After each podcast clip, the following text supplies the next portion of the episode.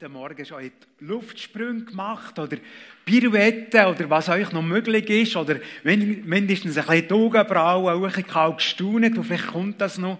Und ich habe auch so gedacht, wenn man den tiefen Sinn von Weihnachten selber erlebt, dann ist das vielleicht auch ein Moment, wo man merkt, auch wenn wir sie gefrustet waren am Anfang, wenn wir unsere Familienweihnachten müssen abspecken also gegenüber dem Sinn, der Tiefe, dem, was da passiert ist, ist ja das irgendwie kein Vergleich. Und wenn das heute auch durch den Gottesdienst vielleicht noch dürfte in unserem Herz passieren, wäre das so ganz äh, eine schöne Auswirkung von dem. Vielleicht seid ihr jetzt beim, beim Weihnachtsbrunch miteinander ich wünsche noch einfach ganz äh, gute Fortsetzung und ich freue mich, ich freue mich enorm, ein, ein Fenster von der Weihnachtsgeschichte uns ein bisschen aufzutun. Ich habe den Titel gesetzt, er kam, sah und liebte. Jetzt, wer nicht jahrelang einen Fensterplatz im Geschichtsunterricht, dem jucken vielleicht die Ohren bei diesem Titel. Aber es ist vielleicht, ja, hat das nicht anders geheißen? Er kam, sah und siegte. Und genau so ist es gewesen. Da ist wirklich einer gewesen, der hat gesagt, ich bin gekommen, ich kam, ich sah und ich siegte. Tönt imposant, oder? Obercool würde ich sagen, ich kam, sah und siegte. Es war alles erledigt. Gewesen. Ich habe es erledigt. Ich bin gekommen, kurz auftreten, ich habe es erledigt. Ähm, die Worte, die geflügelten Worte, die sind eben ja geblieben. Und, ähm, die werden heute noch gebraucht. Kürzlich habe ich es im Sportbericht gelesen. Da war einer zehn Monate verletzt, Kreuzbandriss. Das erste Spiel, gerade ein Corner und gerade ein Goal. Er kam, sah und siegte. Oder ich weiß nicht, ob ihr die Frau kennt. Das finde ich wirklich äußerst bemerkenswert. Die Esther Ledetzka. Das ist eine tschechische Snowboarderin. Und die hat im 18. Olympiagold im Snowboard gemacht.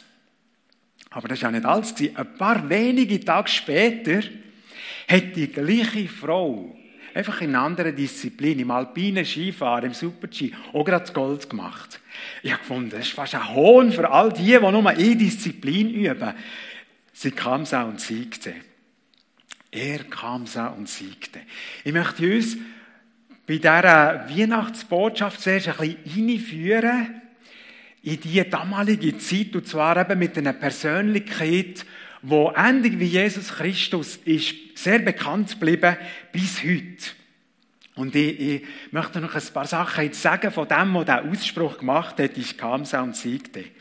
Es war ein Politiker, es war ein, ein grosser Staatsmann und ein, ein Feldherrgeneral. Und als er gehört da im Römischen Reich, im Osten, im Ostrand, unter dem Schwarzen Meer, sein Urruhe, ist er mit seinem Heer hergezogen. Und ähm, das war 47 vor Christus gewesen, und hat schnell einmal sein Arsenal auspackt mit seinem Heer und hat in vier Stunden die, äh, das 20.000-köpfige Heer geschlagen. Und dann hat er eben seinem Freund Gaius Matthias geschrieben, genau die Worte. Ich kam, ich bin da angekommen, in diesem Pontus dort.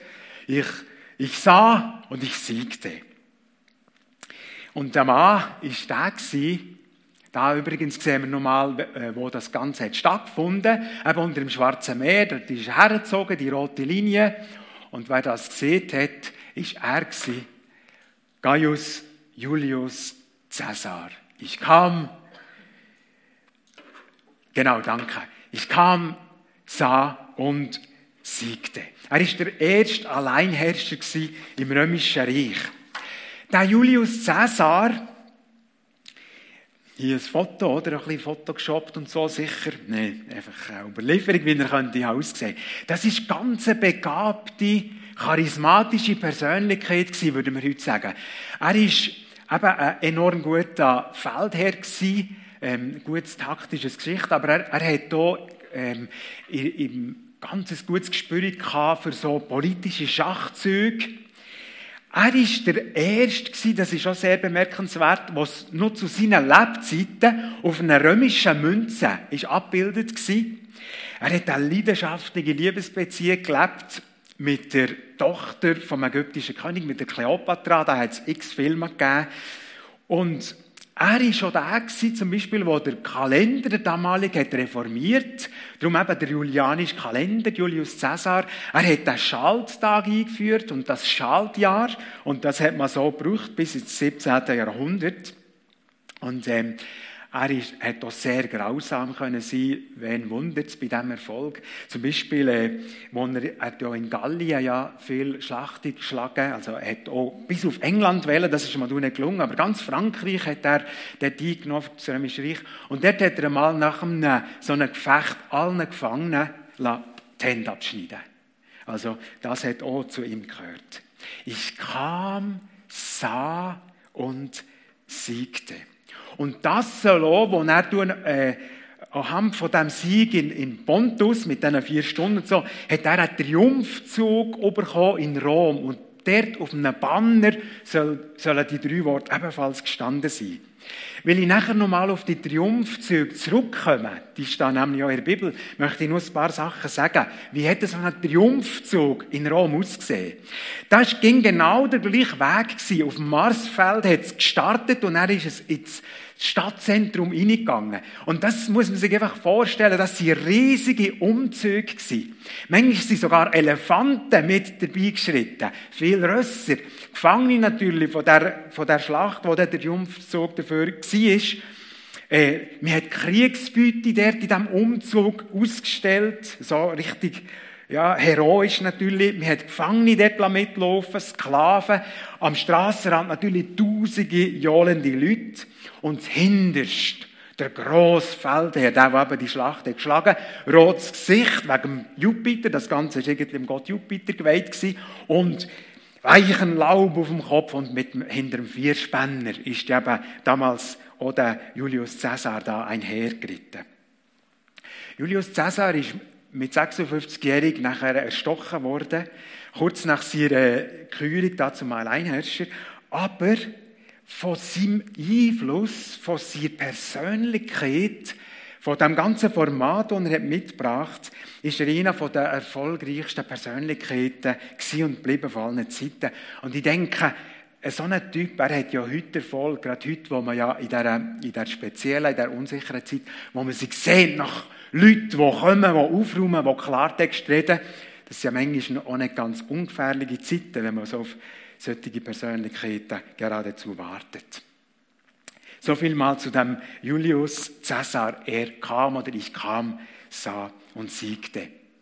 Jetzt, das Kind in der Krippe kam, sah und liebte.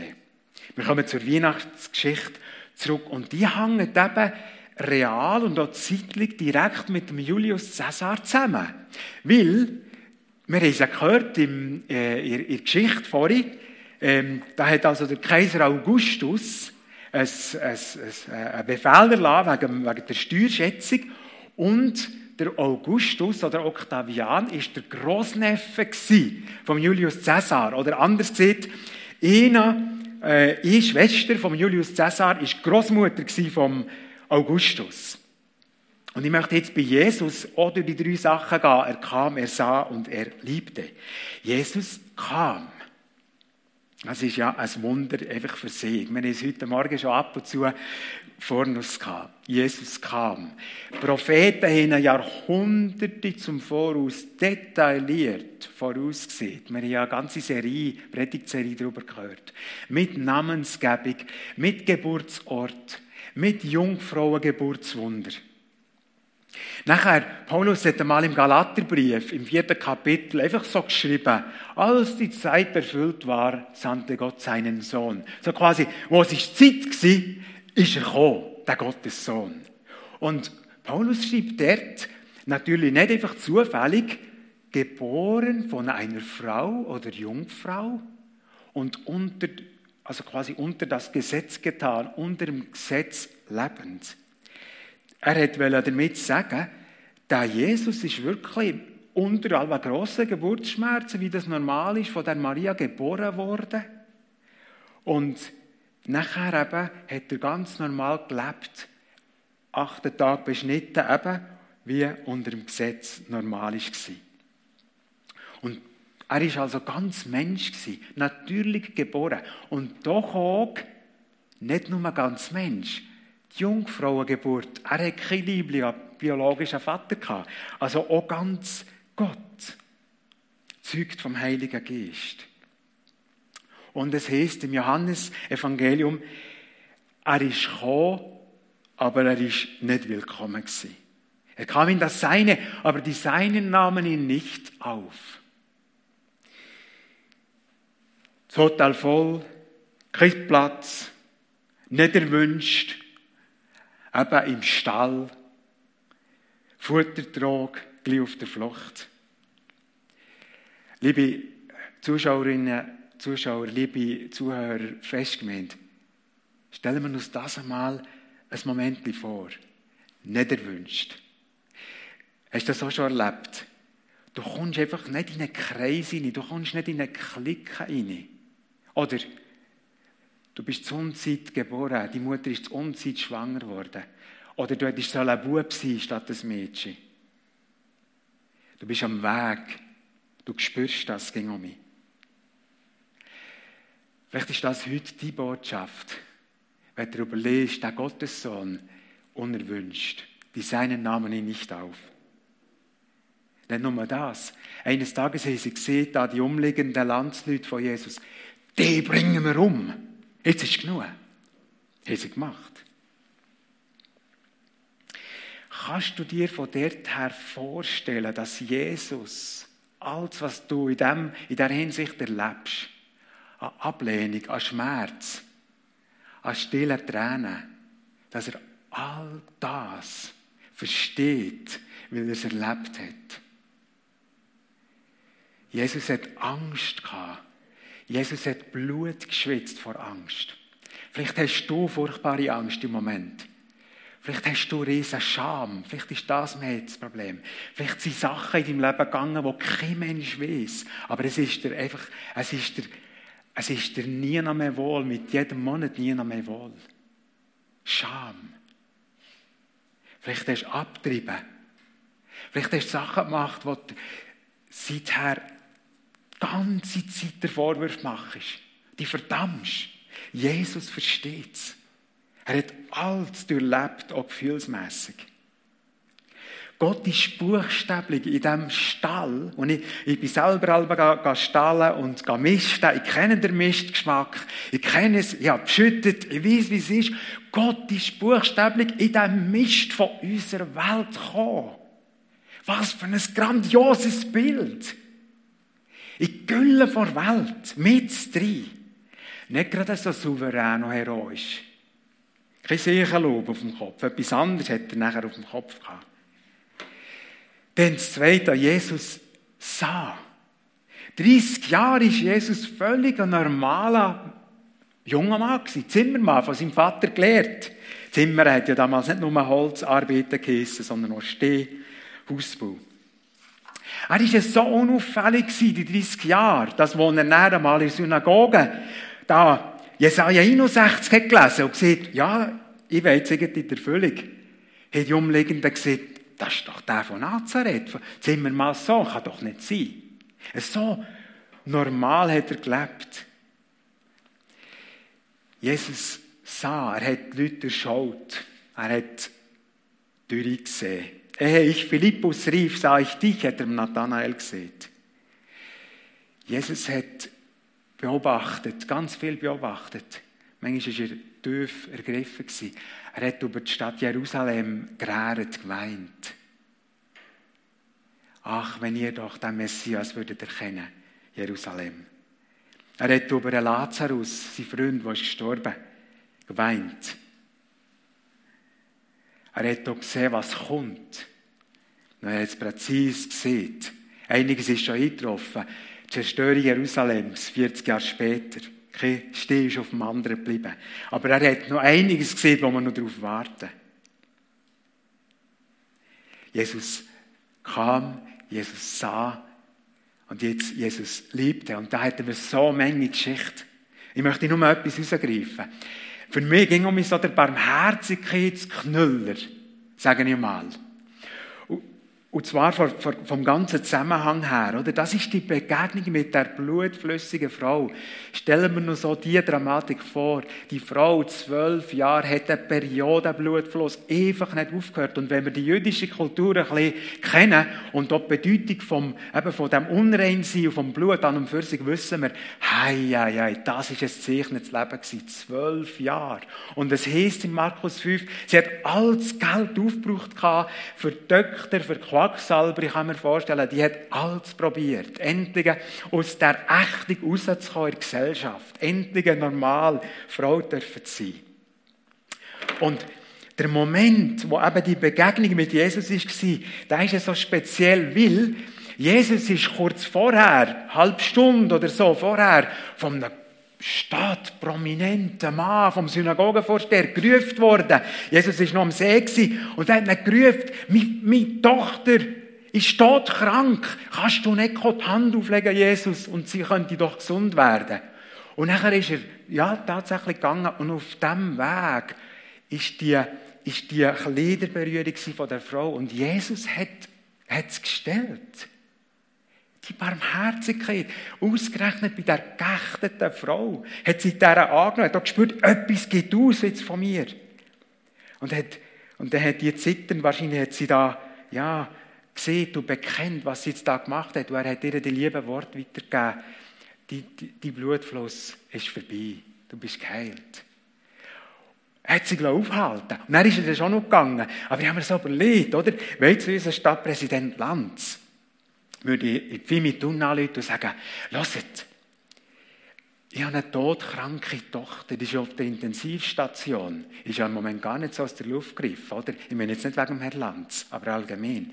Und ich habe gehört, in Pfimi tun, dass ja schon spontan Heilige passiert. Könnte nicht jemand kommen und es probieren mit Betten? Und wir würden losgehen und er würde mal aufgehalten, irgendwie von einem Bettler oder so. Ich glaube, ich lasse mich nicht aufhalten. Jetzt, Herr Lanz hat gerufen, jetzt geht man, oder? Jesus hat sich aufhalten. Er hat nicht Prominenz gesucht. Jesus ist gekommen, er hat gesehen und er hat geliebt. Da dazu gehören auch ganz eigenartige Ankündigungen, die er auf seinen Tod her gemacht hat. Er hat gesehen, Johannes 15, es gibt keine größere Liebe, als wenn einer sein Leben für seine Freunde hingibt. Oder Johannes 3,14, wie Mose die Schlange in der Wüste erhöht hat, dass die Bissner gleich nicht müssen sterben, sich auf die eisige Schlange können gucken. So muss der Menschensohn erhöht werden, damit jeder, der glaubt, in ihm das ewige Leben hat, denn Gott hat die Welt dermaßen geliebt, dass er seinen einzigen Sohn gab, damit alle, die an ihn glauben, nicht verloren gehen, sondern ewiges Leben haben. Und das hat Jesus von Sieg gesehen, notabene, von Sieg. Ich möchte die beiden Persönlichkeiten da nochmal nebeneinander stellen. Jesus und Julius. Julius heißt dem Jupiter geweiht. Und Jesus ist Helfer und Retter. Der Wirkungsradius, jetzt bin ich im dritten Ziel oder im vierten, der Wirkungsradius von Julius ist riesig gegenüber dem von Jesus. Dreieinhalbtausend Kilometer, mindestens von Gallien, vom Atlantik bis zum Schwarzen Meer. Jesus, war mehr oder weniger einfach in Palästina gewesen von Galiläa bis da knapp ins phönizische Land, etwa 160 Kilometer. Julius hat Tausende von Leuten geführt. So eine Legion war ja 6000 Soldaten. Legionenweise geführt. Jesus hat zwölf Jünger angeleitet. Interessant ist auch die Überlieferung von diesen historischen Persönlichkeiten. Julius war ja auch Autor, das habe ich glaube vorhin gar nicht äh, erwähnt. Er hat hier geschrieben, das ist bis heute bekannt gewesen, aber zum Beispiel vom Gallischen Krieg hat es zehn Handschriften gegeben. Vom Neuen Testament, wo Jesus Christus beschrieben ist, gibt es 25.000 Handschriften. Also ganz andere historische Überlieferung. Hier gerichtet sie beide worden. Jesu Triumphzug. Jesu hat auch einen Triumphzug. erlebt oder bewirkt oder man sagen Ich möchte nochmal eine Persönlichkeit, einen bekannten Feldherr erwähnen, uns schon ein bisschen näher, nämlich Napoleon. Napoleon hat ja auch Verrücktes erlebt, auch ein bisschen ähnlich wie Julius Caesar, so als Feldherr, hat auch viel Niederlage erlebt und ist am Schluss verbannt worden auf einer Insel. Und wie es so ist, oder? Du bist, das war nicht eine riesige Insel, St. Helena, und er ist, ja doch, ein gewisses Alter gehabt und du reflektierst über das Leben, über das, was war, was du selber erlebt hast. Und dort hat er ganz, ganz etwas Denkwürdiges gesehen oder zu Papier gebracht, das weiß ich nicht, aber ganz, ganz tiefgründig. Er hat das Resümee gezogen. Alexander der Groß, Cäsar, Karl der Große. Ich selber, wir haben mächtige Reiche gegründet, aber worauf stützten wir unsere Macht? Auf die Gewalt. Jesus Christus hat sein Reich auf die Liebe gegründet und noch zu dieser Stunde würden Tausende ihr Leben freudig für ihn hingeben. Ich finde äußerst bedenkenswert von einem Mann, der das Leben auch kennt. Cäsar kam, sah und siegte. Jesus kam, sah und liebte. Liebe Festgemeinde, ich weiß, bis jetzt tönt die Predigt gar nicht so weihnachtlich, niedlich, friedlich, romantisch. Aber wisst ihr was? Ich glaube, Weihnachten ist gar nicht so. Und die Zeit, wo Christus da ist, gekommen, ist auch nicht so gewesen. Die Umstände waren auch nicht so, gewesen, so romantisch gewesen. Bethlehem, Krippe. Die Engelsverkündigung. Wenn wir die Engelsverkündigung ernst nehmen, sie haben gesehen, Christus, der Retter, ist da. Das ist sehr herausfordernd. Weil wenn ein Retter muss kommen, dann gibt es Leute, die nicht gerettet sind. Sonst braucht es keinen Retter. Schon die Engelsbotschaft ist ultimativ. Sie ist erschütternd, wenn wir es zulassen.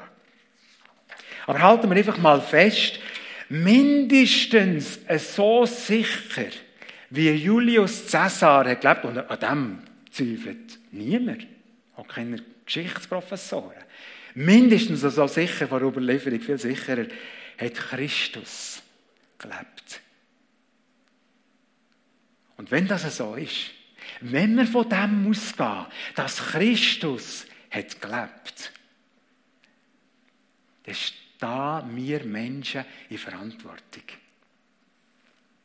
Jesus hat einmal gesehen im Johannes 15, wenn ich nicht kommen aus euch hätte gesehen, hättet ihr keine Schuld. Aber jetzt hättet ihr keine Entschuldigung für eure Sünde. Und ein anderes Mal hat er gesagt, ich bin das Licht und ihr braucht es so, dass er nicht mehr im Dunkeln lauft oder wandelt. Und ähnlich hat er von sich, von seinem Körper gesehen, mein Lieb und mein Blut. Das würde mal ganz wichtig sein. Und wer, wer an diesem Anteil hat, der hat am richtigen Anteil. Der römische Dichter Juven, Juvenal hat gesehen, er hat wahrscheinlich dort äh, so die Kaiserberater ähm, so ein bisschen zusammengefasst oder wiederholt, er gesagt, Gebt dem Volk Brot und Spiele. Die sind zufrieden, dann geben sie Ruhe. Also, gebt dem Volk Wagenrennen und Gladiatorenkämpfe, dann können sie sich gar götzen und dann hat er Ruhe. Und vielleicht noch ein bisschen Arbeit und Einkommen. Aber das lenkt das langt unser Menschenseele nicht. Definitiv nicht.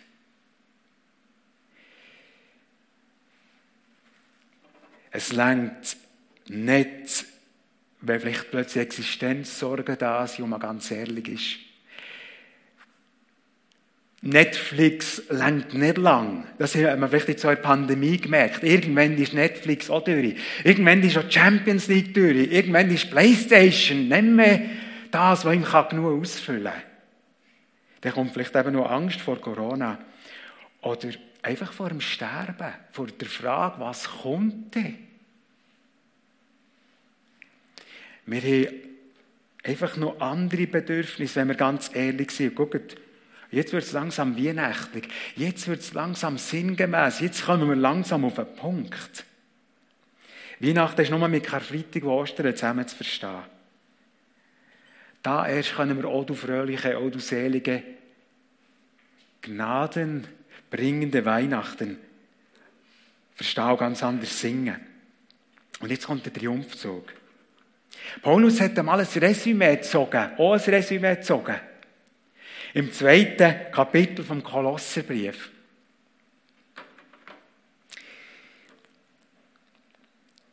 Einst wart ihr tot, denn ihr wart unbeschnitten, das heißt in ein Leben voller Schuld verstrickt. Aber Gott hat euch mit Christus zusammen lebendig gemacht. Er hat unsere ganze Schuld vergeben, den Schuldschein, der uns wegen der nicht befolgten Gesetzesvorschriften belastete, hat er für ungültig erklärt. Er hat ihn ans Kreuz genagelt und damit für immer beseitigt, die Mächte und Gewalten, die diesen Schuldschein gegen uns geltend machen wollten, hat er entwaffnet und vor aller Welt zur Schau gestellt. Er hat sie in seinem Triumphzug mitgeführt. Und das alles in und durch Christus. Jetzt sind wir beim Triumphzug von Christus. Vers 13 sieht, jede Zielverfehlung, das ist ein anderes Wort für Sünde. Jeder Mist, eure Gedanken, bringt uns einen Schuldschein vor dem Schöpfer. Und ich weiß, wer, da, wer dem ein Gedanken gibt, wer dem Gedanken zu, Zugang gewährt, das ist, das kann ärgern, wenn das wirklich so weh, wie es die Bibel sieht.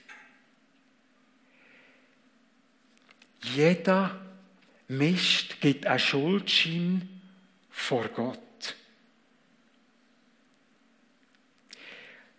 Und sind wir mal ganz mathematisch ehrlich. Selbst wenn, wir, wenn es uns würde gelingen, pro Tag nur ein negativer Gedanke, nicht einmal Wort oder Handlung zu haben, ist es in einem Jahr auch schon viel.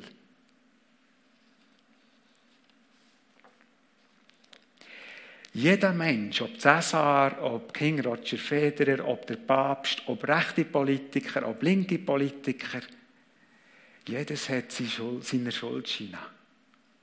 Und jetzt kommt das Verflixteste. Jetzt kommt das Verzwickteste, das Verrückteste. Aber eben auch die Hauptsache von Weihnachten. Wir bringen die Schuldscheine durch gar nichts los. Wir können sie nicht irgendwie einlösen. Nicht mit Ehrenamt, nicht mit Spenden, nicht mit Taufe, nicht mit Kirchenbesuch, nicht mit auf Lesbos helfen, nicht mit Gutmenschentum. Wir bringen die nicht los. Ist die Bibel. Es gibt nur einen Ort.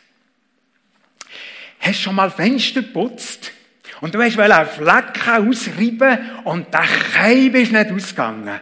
Bis du hast gemerkt, ist auf der Rückseite der Scheibe. So ist es.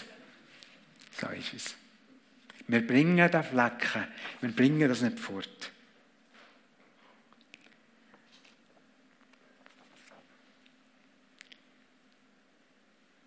Es gibt nur eine einzige Art.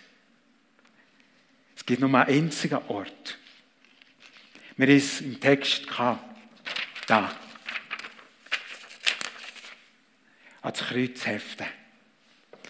Warum hat das funktioniert oder warum funktioniert das? Wir geben quasi den Schuldschein mit Jesus, mit dem erwachsenen Jesus, in den Tod. Warum funktioniert das? Weil das erwachsene Jesuskind die Strafe, die uns hätte gehört, am Kreuz erlitten hat. Und das gilt vor Gott. Halleluja! Und jetzt merken wir, wenn wir das einbeziehen, das herzige Geschichte ist aber nicht so herzig von Weihnachten. Gnadenbringende Weihnachtszeit. Und ich glaube, wenn Julius Caesar das hätte entdeckt, Vielleicht hat er ja, ich habe einfach nie etwas gelesen. Aber wenn er es hat entdeckt, von seiner Art her, was hat er gemacht? Er hat ja eine Keule ausgepackt und hat die Leute zu dieser Überzeugung geprügelt. So hat er funktioniert. Das macht Jesus nicht. Er kam, sah und liebte. Ich würde sagen, er kam, sah und siegte. Das war sein Triumph. Die grösste Niederlage, der Triumph für uns. Er kam, sah und siegte, indem er liebte bis aufs Blut. Und Jesus ist nicht der Brügler. Jesus wirbt um unser Herz, um unser Menschenherz. Und das ist einfach ein, das ist einfach ein Angebot. Und das ist auch heute, wenn ich, wenn ich, die, wenn ich die Predigt habe, wenn wir die Lieder singen. Das ist auch heute das Angebot von Gott. Und vielleicht hat der Heilige Geist, und das ist ein ganz wichtiges Element, vielleicht hat der Heilige Geist jetzt in deinem Herz etwas heute Morgen verdeutlicht deutlich gemacht. Und du hast zuerst mal Weihnachten in dieser Art begriffen. Das kann man nicht nur über den Kopf. Mit 22 ist das mir so widerfahren. Ich habe Weihnachten ging geliebt. Als Kind sowieso. Ging eine schöne Zeit gefunden. Aber mit 22 ist der Heiland im Krippli mit persönlich Heiland, Helfer, Retter geworden. Halleluja. Wir singen jetzt ein, ein, ein weiteres Lied. Ich stehe an deiner Krippe hier, heißt es. Seht da der Text. Ich stehe an einer Krippe hier. O Jesu, du mein Leben. Und dann heißt es, ähm, nimm hin, es ist mein Geist und Sinn, Herz, Seele und Mut, nimm alles hin und lass dir's wohl gefallen. Das ist, das ist das Angebot heute Morgen diesem Lied. Nimm hin. Kannst dem Herr sagen, nimm hin. Ja, nimm's, nimm's her. Nimm's her. Was ist die Herzensantwort? Seid so gut, liebe Musiker. Was ist die Herzensantwort auf das Lied? Ich stehe an deiner Krippe hier.